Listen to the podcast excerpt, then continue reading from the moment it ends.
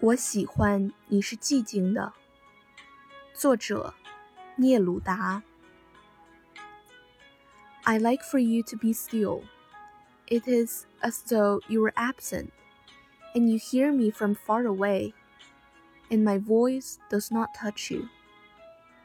It seems as though your eyes had flown away, and it seems that the kiss had sealed your mouth.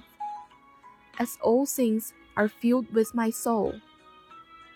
You emerge from the things, filled my soul. You're like my soul, a butterfly of dream, and you're like the word, melancholy.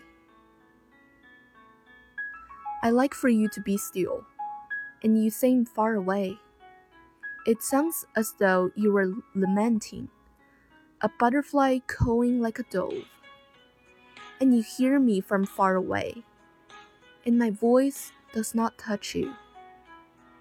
Let me come to be still in your silence. Let me talk to you with your silence.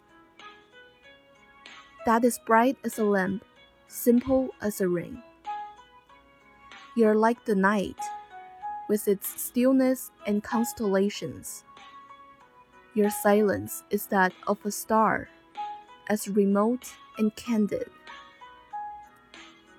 I'd like for you to be still. It is as though you were absent, distant and full of sorrow, as though you had died. One word, then one smile is enough.